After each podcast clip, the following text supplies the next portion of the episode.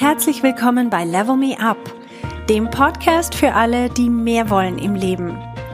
Mein Name ist Verena Tschudi und ich teile hier meine Erkenntnisse und Erfahrungen als Manager, Working Mom und Coach. Mein Ziel ist es, dich zu inspirieren, damit du auch an dich selber glaubst und dir das Leben erschaffst, das du dir wünschst.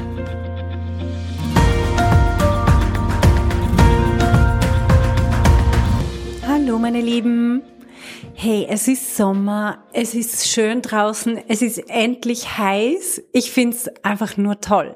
Ich bin vorher durch die Stadt gelaufen und es gibt, finde ich, nichts Schöneres, als wenn man so die Leute anschaut, wie sie aufblühen, wie alle so nach außen gehen, wie sie sich wunderschön kleiden.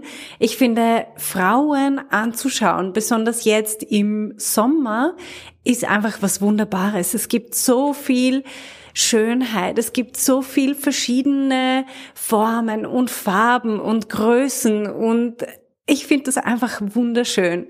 Ich finde, das ist ein Riesenunterschied zum Winter, wo sich alle so in ihre, in ihre Mäntel einpacken und irgendwie ernst reinschauen. Und jetzt im Sommer sind alle so nach außen und man merkt richtig, sie genießen sich selber. Und irgendwie passt es zum heutigen Thema. Ich werde nachher darauf zu sprechen kommen, wie das zusammenpasst. Aber das Thema heute ist Netzwerken mit Männern. Das ist ein Thema, über das wir im Thema Networking, wenn wir das bei uns im Coaching-Programm anschauen, immer wieder drüber stolpern. Weil man kann ja Networking, das kann man lernen, da gibt's die verschiedensten Tools, wir gehen das alles durch, wie kann ich ein Gespräch eröffnen, wo finde ich überhaupt Leute, was gibt's für verschiedene Techniken, wie kann ich strategisch networken, wie kann ich mich vor allem dabei wohlfühlen? Und so weiter. Wie kann ich machen, dass ich es gerne mache? Wie kann ich networken, wenn ich selber vermeintlich nichts beizutragen habe? Das heißt, alle anderen sind super tolle Expertinnen und Experten und ich bin Junior oder ich fühle mich zumindest so. Das sind alles so Themen, die wir anschauen im Zusammenhang mit Networking. Und was auch ein Thema ist, ist was ist, wenn ich als Frau Hemmungen habe, einen Mann anzusprechen, weil der könnte das ja missverstehen. Das ist ein Gedanke, den hat praktisch jede Frau, wenn sie sich ans Networken macht. Und deswegen haben viele von uns solche Hemmungen, ähm, Leute anzusprechen, wir tun uns viel, viel leichter mit Frauen als mit Männern, weil wir immer im Hinterkopf haben, oh mein Gott, ich spreche den jetzt an. Oft ist es ja beim Networking ähm, so, dass man am Anfang ein Kompliment macht, zum Beispiel, ah, sie, keine Ahnung, sie kommen aus der und der Firma, das finde ich super, oder ich finde super spannend, was sie machen oder so. Jetzt wir Frauen sind es nicht gewohnt, dass wir Männern Komplimente machen und dass das dann auf einer beruflichen Basis ist, sondern das könnte, oder zumindest ist das ein Gedanke, das könnte sehr schnell in die erotische Schiene abdriften oder der könnte das so auffassen, das wollen wir auf keinen Fall und hin und her. Und ich hatte da letztens einen Coaching-Call zu dem Thema, wo das eine Teilnehmerin aufgebracht hat, diese Frage. Und es ist effektiv, ich merke dann, dass immer auch die anderen Teilnehmerinnen sind dann auch alle so, aha, ja, stimmt, das ist bei mir auch total das Thema. Und ich selber kann mich erinnern, dass das eine Zeit lang für mich das absolute Killerkriterium war. Weil wo ich unterwegs war, da waren halt hauptsächlich Männer und je später der Abend geworden ist, wenn das so Networking-Veranstaltungen gewesen sind, das war wirklich meine, meine Erfahrung. Also auch nichts, was ich mir einbilde, sondern äh, es ist halt immer schlabberiger geworden, sagen wir mal so. Sie sind immer näher gekommen, je später der Abend und, und äh, es sind immer anzüglichere Bemerkungen gefallen und so weiter. Also das ist auch eine Realität, der wir ins Auge schauen müssen. Das ist teilweise so. Natürlich wollen wir nicht alle Männer, wir haben so viele liebe Männer in unserer Umgebung und die auch nicht irgendwie ähm, schleimig werden oder so, die wollen wir da überhaupt nicht in den gleichen Topf werfen, aber es gibt halt solche auch. die sich dann immer wirklich unter Kontrolle haben. Und besonders wenn man eine sehr junge Frau ist und dann sind die anderen alle tendenziell doppelt so alt, dann entstehen sehr unangenehme Situationen. Und für mich war ein Schlüssel, war effektiv, dass ich gelernt habe, wenn sowas passiert, wie ich damit umgehe. Also, was uns zurückhält, mit Männern zu networken, ist der Gedanke, was könnte passieren. Es ist aber nicht nur der Gedanke, was passieren könnte, sondern es ist der Gedanke, und dann würde ich nicht wissen, was ich tun soll. Wenn ich weiß, was ich tue, wenn, irgend, wenn ich zum Beispiel angebaggert werde, dann kann ich ja total cool bleiben. Und das ist ein Schlüssel. Das ist einer der Punkte, über die ich sprechen möchte. Das heißt, das eine ist, dass wir uns eine Strategie zurechtlegen, was passiert, wenn ich angebaggert werde, wenn ich gegen die Wand gedrückt werde, wenn, wie es bei mir mal war, sich einer übers Buffet so, also ich bin mehr oder weniger mit dem Rücken im Buffet gelegen. Schrecklich. Und ich habe nichts gemacht. Ich habe nicht geschrien, wie ich zum Beispiel hätte schreien können. Es war wirklich, da waren Leute im Raum. Ich meine, das war ein Buffet. Aber ich habe den Gedanken gehabt, oh mein Gott, ich will ja den nicht blamieren. Ich meine, der hat sich selber gerade total daneben benommen und mein Gedanke war, ich will ihn nicht blamieren. Wie bescheuert ist das denn? Also das sind so Momente, über die wir später nachdenken und wo ich finde, es ist okay, wenn wir solche Erfahrungen machen als junge Frau. Ähm, aber wir brauchen dann eine Strategie. Aus denen lernen wir ja. Und ich habe mir, ich habe mehrmals solche Situationen erlebt, bis ich einem Mal wirklich, und das habe ich mir vorgenommen gehabt, ich habe einem eine absolute Ohrfeige mit dem Handrücken, mit dem rechten Handrücken, zack, so von links nach rechts durchgezogen, habe ich einem Mal, das war aber in einem, in einer U-Bahn war das, und das war, weil ich mir das vorgenommen gehabt habe, wenn mich wieder mal jemand befummelt, dann werde ich dem einfach ich habe das trainiert, ich habe das visualisiert, ich habe mir das vorgestellt, was werde ich machen, wenn das passiert. Also war ich innerlich vorbereitet und ich habe das dann gemacht. Es war keine große Rede notwendig. Er hat auch genau gewusst, was er falsch gemacht hat. Die Leute rundherum waren einfach baff aber es war der Fall klar und ich habe mich so gut gefühlt nachher. Der hat einfach eine abgefangen für alle anderen auch und es war cool. Er ist da sofort ausgestiegen bei der nächsten Haltestelle und ist so geächtet worden von der kompletten Belegschaft von der, von der U-Bahn. Also das war eine Situation, da war ich vorbereitet.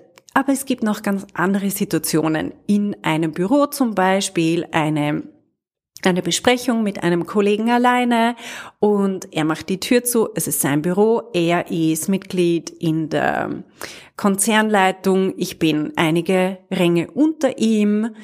Er rutscht näher, berührt mit dem Knie mein Bein. Einfach solche Sachen passieren.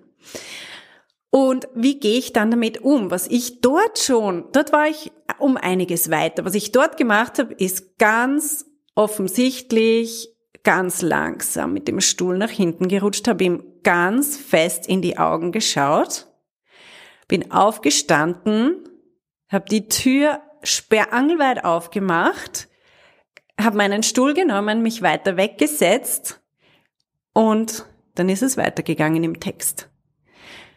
Also es war eine ganz, ganz klare Ansage von mir. Und heute weiß ich, wie ich umgehe mit solchen Situationen.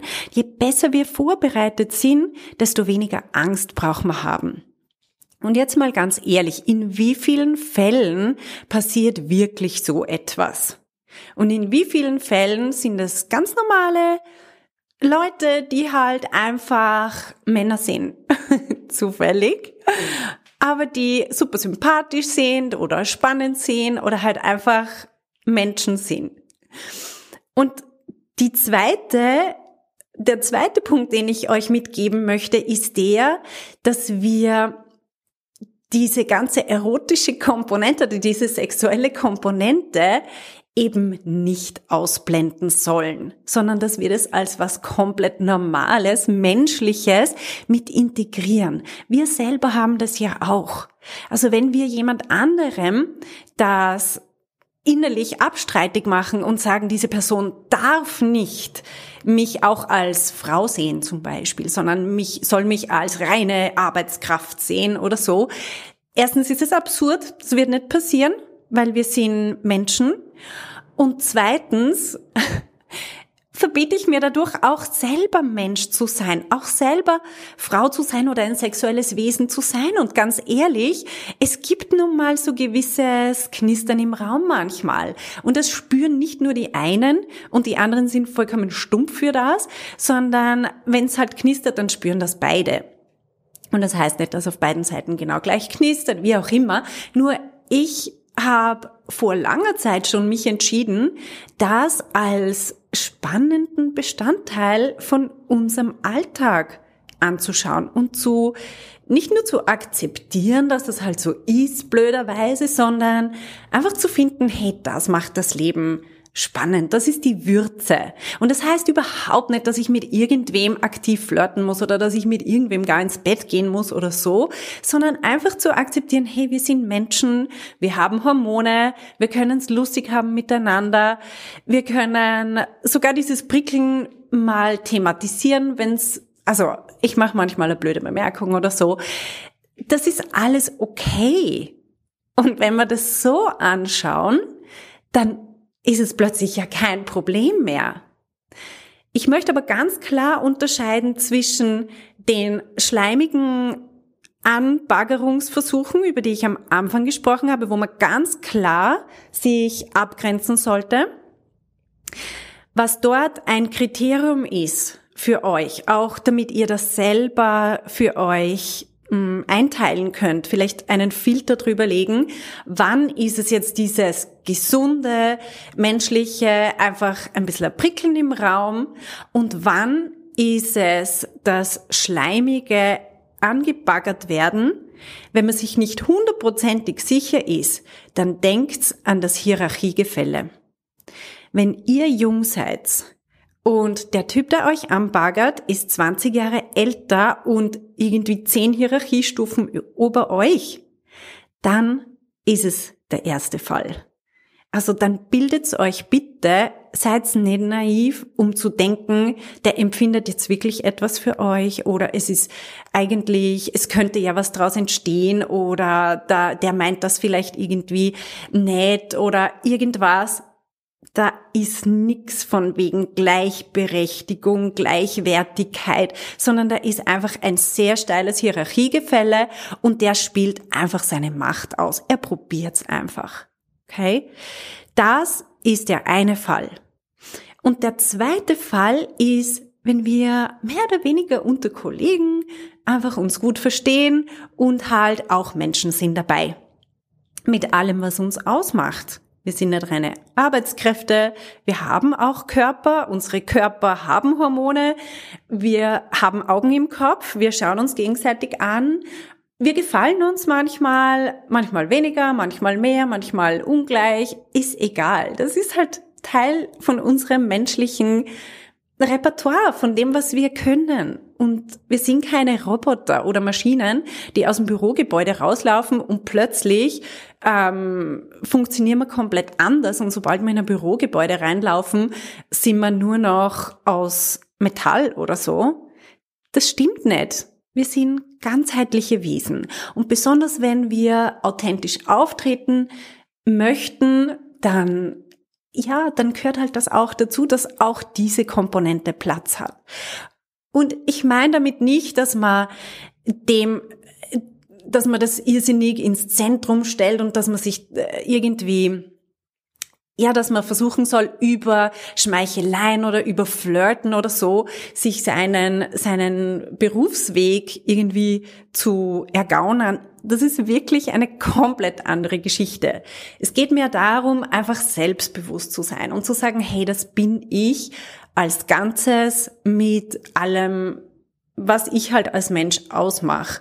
Und man kann das so ein bisschen bei sich behalten, ich muss das überhaupt nicht thematisieren, aber wenn ich das wahrnehme bei jemand anderem, dann brauche ich die Person auch nicht dafür verurteilen, sondern ich kann einfach das wahrnehmen und stehen lassen und es ist alles gut.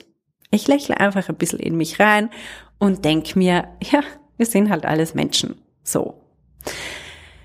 Also das sind Gedanken, die ich euch mitgeben möchte, die euch entkrampfen einerseits wirklich zu unterscheiden, was ist das ganz normale, gesunde Verhalten zwischen zwei erwachsenen Menschen und was ist aber dann Machtmissbrauch.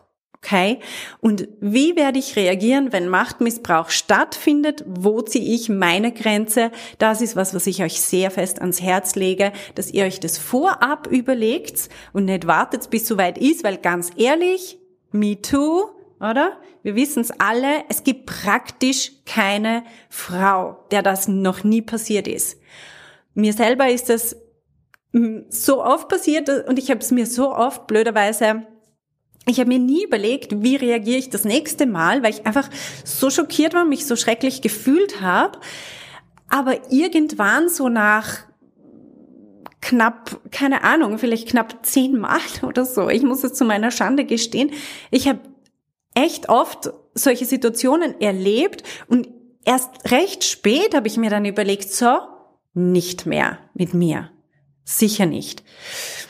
Und dann habe ich mir diese Strategie zurechtgelegt und interessanterweise, sobald ich so auftrete, wenn ich weiß, wo meine Grenzen sind und wie ich reagieren würde, wenn etwas passiert, nachher ist es nicht mehr passiert. Ist das nicht super spannend? Wenn wir mit dieser Energie auf Leute zugehen oder durch die Welt gehen, so wie, oh, ich habe so ein bisschen Angst, weil du könntest mir was tun, dann sind wir so wie das verschreckte Reh vor dem Auto, vor den Autoscheinwerfern und wir strahlen das aus, das ist nicht, was wir möchten. Wir möchten stark sein, wir möchten die Situation kontrollieren, egal welche Situation. Und mit dieser Ausstrahlung möchten wir durch die Welt gehen und dadurch passiert uns auch viel weniger, weil wie wir gesehen haben, Machtmissbrauch findet dann statt, wenn ein starkes Machtgefälle ist. Macht ist allerdings, und ich spreche öfter mal über Macht, Macht ist etwas, was ich mir selber zuschreibe. Je nachdem, wie ich auftrete, je nachdem, wie viel Macht ich mir selber zugestehe, so trete ich auf. Und wenn ich mir selber diese Macht nicht zugestehe, das ist, wenn wir, wenn diese Leader-Persönlichkeit, von der ich immer spreche, die wir entwickeln, auch bei, bei mir im Coaching-Programm, es ist immer wieder, wie kann ich diese Leader-Persönlichkeit entwickeln, die in jeder Situation einfach eine komplett andere Ausstrahlung hat. Ich bin dann nicht diese, diese verschreckte Ängstliche, sondern ich trete selbstbewusst auf und stark.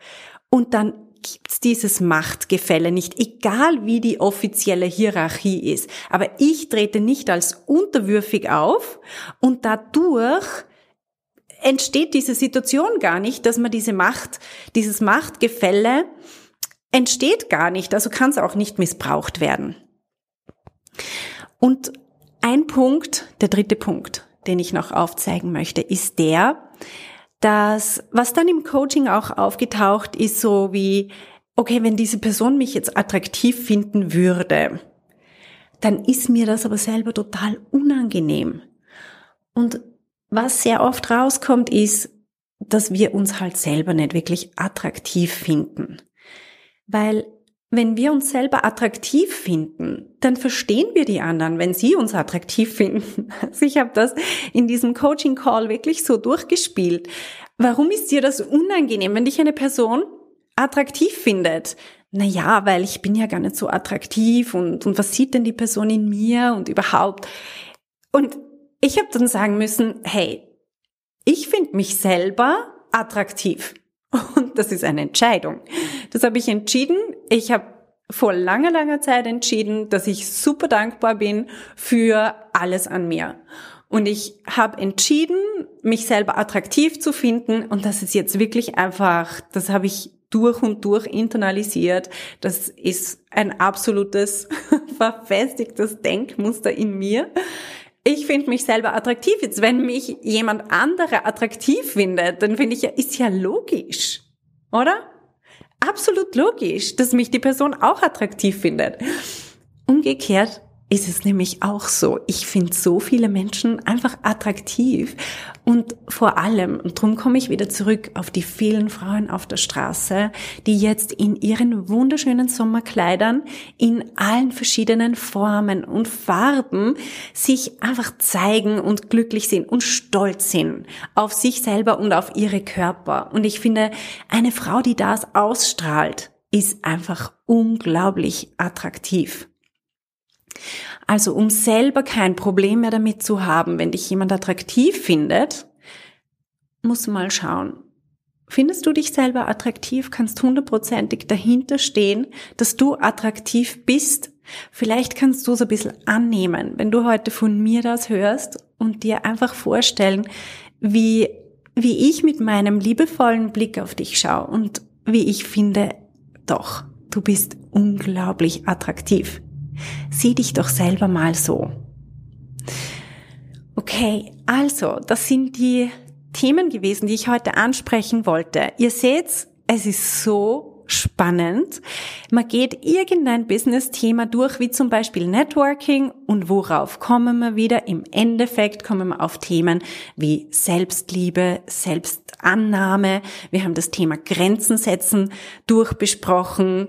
Es ist einfach super spannend, auf was für eine Tiefe man immer wieder kommt im Coaching und welche Knoten man lösen kann und wie es einfach immer Schritt für Schritt wieder weitergeht in die Richtung, wo wir immer mehr wir selber sein können.